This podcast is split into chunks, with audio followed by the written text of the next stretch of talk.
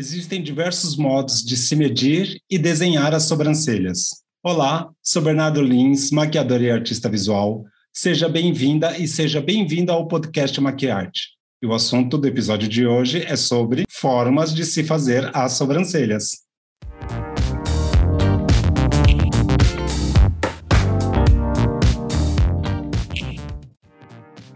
Olá, pessoal! O assunto do podcast de hoje, então, é sobre design de sobrancelhas. Eu vou dividir esse podcast em três partes. Primeiro, nós vamos falar sobre formas de se fazer o, a sobrancelha. Depois, a gente vai falar sobre correções de sobrancelha. E depois, né, é, a gente vai falar sobre é, a formação do profissional de sobrancelha. Porém, para este assunto tão maravilhoso, no mundo da maquiagem, da moda e também da arte, porque eu, como designer, também vejo que a sobrancelha é uma arte, certo? Então, eu convidei uma pessoa que é especialista neste assunto, minha amiga, conheço há um bom tempo, já trabalhamos juntos, acredito que vamos fazer projetos futuramente, então eu convidei, para quem não conhece ainda, porque é uma pessoa bem conhecida, a Regina Kemi. Oi, Rê. Olá, pessoal, tudo bem? Tudo bem, Bernardo? Que honra estar aqui. Estou muito feliz de você ter me convidado. Finalmente conseguimos, né? Encaixar as agendas. E é uma honra, porque você é, é referência para mim, né? Você falou tudo isso aí, mas para mim você que é a referência da área. E eu estou muito feliz de estar aqui. Ah, obrigada, Rê. Obrigada. É recíproco esse carinho e essa admiração. Você sabe bem, né? Nós já fizemos cursos juntos, isso a gente já, já passeamos por aí pelo mundo da Tem história, né? Tem história, né, Rê? Tem história. Tá bom. Então, essa primeira parte do podcast, Rê, é, a gente pode falar, a gente pode conversar uh, dentro desse universo né, da, da sobrancelha. E como eu comecei falando, eu acredito muito que a sobrancelha ela é uma arte. Por quê? porque nós usamos medidas, nós usamos lápis, nós usamos pigmento para corrigir, né? Nós usamos pinça uhum. para modelar, para, enfim, né? A gente faz o por isso que se chama designer, é, design de sobrancelhas. Só fazendo um, um atento, quando a gente fala da profissão, né, é, da, da função. Então, é design de sobrancelha, do serviço, desculpa, é design de sobrancelha. Quando a gente fala do profissional, a gente tem que acrescentar o ER. Então, nós somos, eu e Regina, nós somos designer de sobrancelhas. Então, é importante a gente falar isso aqui, certo? Certo, Regina? É, isso aí. Tá bom. Importante, muita gente confunde, né? Confunde, às vezes eu passo em alguns salões e eu vejo lá, temos, de, é, temos serviço de designer de sobrancelha. Não, serviço de design de sobrancelha, é o correto, tá? Bom, Rê, então minha primeira pergunta é para a gente bater um papo bom aqui, que eu sei que a história vai rolar bem, né? Então, assim, né? É, a gente vê muita. Como nós somos muito conectados, com o mercado, com a internet, enfim, é, a gente vê que existe diversos modos de se medir a sobrancelha, né? Então a minha pergunta é, né, para a gente conversar essa, para gente começar essa conversa é o seguinte, né? Há diversas formas de fazer as medidas das sobrancelhas. E bem, independente de qual seja, o importante é o resultado? Olha, essa é uma pergunta bem pertinente e eu vou dizer assim a à primeira vista que sim. Uhum. Né? Mas eu, eu devo dizer também que esse resultado depende muito uh, da expectativa do cliente e do profissional também.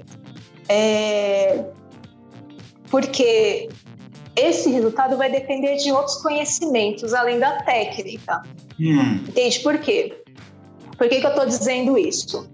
Uh, a técnica não importa, realmente existem dezenas aí, como você falou, é só você colocar no Google, vai aparecer várias, né? Não importa a técnica, seja mais fácil, mais complexa, com paquímetro, com linha, realmente não importa, contanto que você saiba o que você está fazendo, né? Para que, é. que serve cada ponto, cada linha, o que, que aquilo significa, se faz sentido para você. Porque pegar um videozinho no YouTube e começar a treinar, né, todo mundo pode fazer.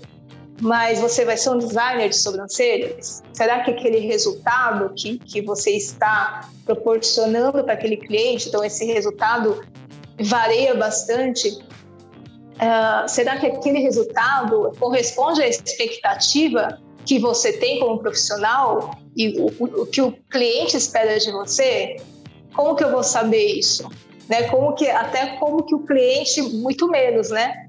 Com certeza. Uh, então essa medida, esse alinhamento de expectativas, ele demanda outros conhecimentos. Tá. Ô, Regina, você sabe que tem algo que eu falo assim para as alunas, né?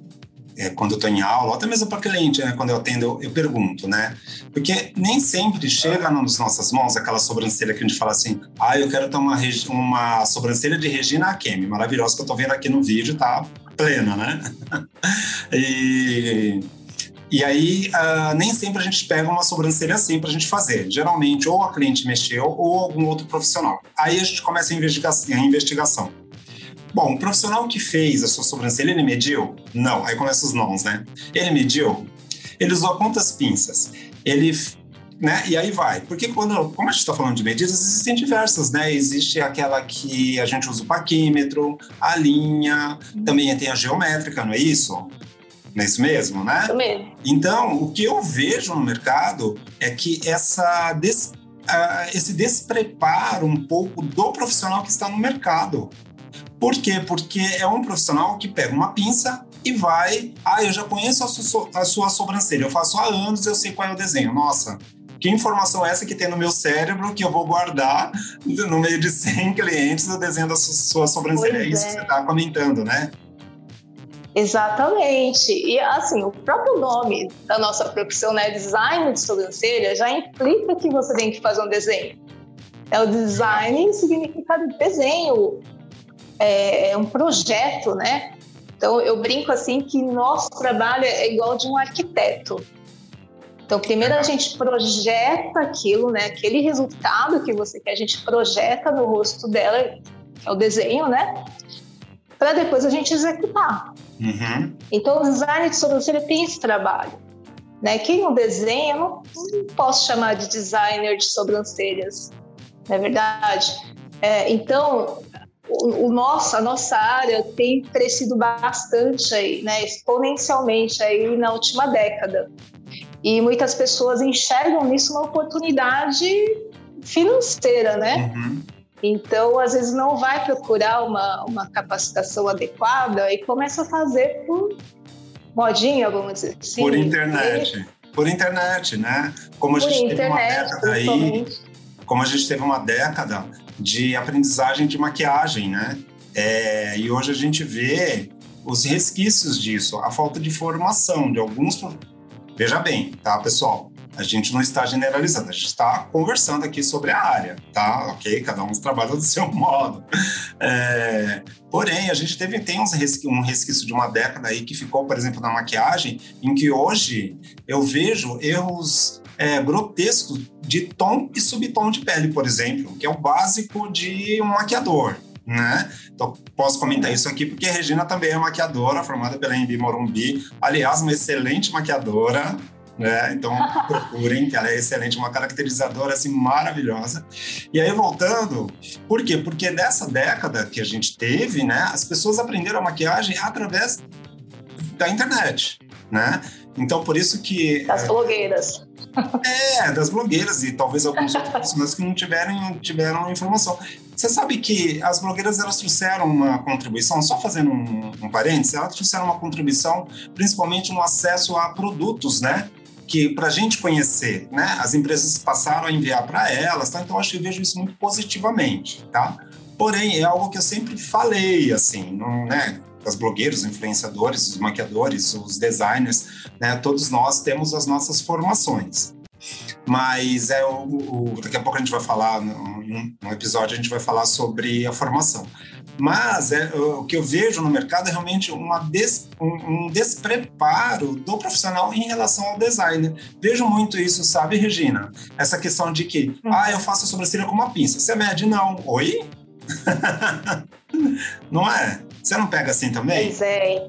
Como é que é para você? Como é chega para você? Diversas. Olha, Bernardo, eu lembro quando eu comecei a, na profissão, eu estou há, há, quase 16 anos trabalhando como designer de sobrancelhas, né? Uhum. E eu lembro muito bem, assim, eu nunca mais esqueci que eu fui num workshop, o primeiro workshop que eu assisti do Duda Molinos, hum. né? Que a gente chegou a fazer um curso com ele juntos. Ah, tá. E Sim, ele era para mim assim. Que foi lá no lab, né? Foi lá no espaço dele, não foi isso? Isso. Mas antes dele. disso, eu, eu, eu vi um workshop dele, uhum. lá no Ikizaki. Tá. E ele falou assim, no meio da, da, da, da maquiagem que ele estava fazendo, ele falou assim, na hora de fazer a sobrancelha. Quando você for fazer a sobrancelha e o profissional falar que vai fazer em cinco minutos, você sai correndo. o Duda Molino falou isso. Eu falei, nossa, né? E eu estava começando com o design de sobrancelhas. Uhum. Então, realmente, as pessoas têm uma ideia de que sobrancelha é uma coisa muito simples, né? Que é só um detalhe que você não precisa é, de tudo isso. Eu já ouvi muito isso. Nossa, mas precisa de tudo isso para fazer uma sobrancelha? Escuto né? direto. Todo esse aparato. Escuto direto isso. Escuto direto. Ai, que frescura. Não é? Para que, que, usar a navalhete elétrica? Nossa, que frescura. Isso é muito chique. Não é chique, é necessidade, gente. É acessório. é, mas a gente só vai saber, só vai entender assim que é, é, é necessário quando alguém erra na sua cara, né? Sim. Aí faz toda a diferença. É. Mas assim, deixa eu só falar que, que assim, eu, eu não, não tô julgando assim quem não, começa não. na profissão é, com cursinhos aí, com videozinhos no YouTube, porque a gente também é uma fonte de pesquisa, né? Não estou claro. dizendo que não, seja uma ferramenta boa de estudo.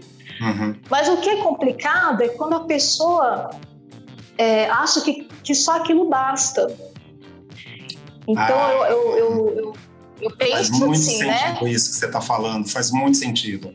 Uhum. É, todo mundo tem um começo, né? No começo a gente acha que é, é, é eu também achava assim, meu Deus do céu, mas fazer sobrancelha é tão complicado assim, né? Não dava para simplificar.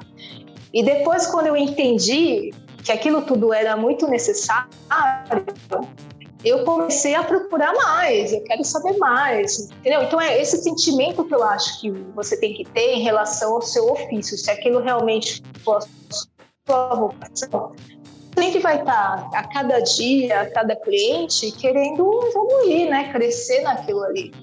É verdade. Então você não pode se contentar com uma fonte, né? Você tem que sempre procurar mais para enriquecer seu trabalho, né? Então... A gente eu tenho, tenho uma. Eu gosto muito de, de. eu gosto muito de estudar filosofia oriental, né? Uhum. E aí os, os hinduístas, eles têm um, um, uma expressão que é o Dharma. Uhum. O Dharma quer dizer, você já ouviu falar, B? Sim, é algo que a gente já determina para a próxima existência ou para o futuro, não é isso? Não, é, isso? isso acho que é o karma, né? Não, karma é o que a gente faz registro lá atrás, causas positivas ou negativas a gente traz na nossa existência. É, isso é karma. Isso é karma. Mas o Dharma não é. seria algo que a gente determina Dharma... para o futuro? Não, o Dharma é mais ou menos assim. Falando assim, bem, bem simplificadamente, o Dharma seria como você encontrar a sua vocação, hum. né? Então, aquilo que te realiza profissionalmente juntamente é, com o que te torna útil ao mundo. Nossa. Então, ao mesmo tempo que você se realiza, é uma coisa individual, você também se torna útil para as pessoas. Então, você leva, você acaba impactando outras pessoas com o seu trabalho. E aí você entende que é, é, é uma sensação, né? É uma sensação de que você encontrou o seu lugar no mundo. Olha que coisa bonita, né? Que coisa linda. Não, é. Então, quando você é ama. Lugar, é o seu lugar de fala, é o seu lugar de construção, Isso. de informação, de, de tudo, né? Exato. Então, quando você faz aquilo que você ama de verdade, uhum. você acaba impactando toda a sua. A, o, seu, o, seu, o seu redor, né? Uhum. Isso é muito bonito. E as pessoas Sim. que ainda não se encontraram, né? Tem pessoas que não se encontraram. A grande diferença é verdade. que reflete no trabalho. Eu vou pedir para você passar as suas redes sociais para as pessoas te encontrarem, por favor. Tá bom. Meu Instagram é reginaqueme.beauty. Tá? Depois você escreve aí, reginaakeme.beauty. Beauty. Okay. Meu Facebook, a página do, do meu espaço é Regina Kane Beauty Care, Beauty and Care, tá? Que é o nome do meu espaço. Ok, tá bom. Muito bem. Muito obrigado, viu? Muito obrigado mesmo. Então agora eu vou passar os meus créditos, né? então vocês me encontram nas redes sociais também, né? No Instagram, no Facebook, com Bernardo Lins Maquiador. Lá no meu site você encontra os conteúdos sobre maquiagem, moda e arte. Então é só acessar bernardolins.com.br. No YouTube, o meu canal, onde tem uh, vídeos, onde tem podcast também, uh, com vários assuntos, né? Com alguns convidados, como eu trouxe a Regina hoje aqui, também tenho feito alguns conteúdos sozinhos, bem relevantes, com assuntos bem relevantes. Uh, então, o meu canal no YouTube é Bernardo Lins, maquiador e artista visual. E nos streams de áudio, você encontra os conteúdos do podcast Maquiarte. Nos, nos streams de áudio está como uh, podcast Maquiarte, tá? Então, não esqueça de compartilhar esse conteúdo e aí eu aguardo você no próximo episódio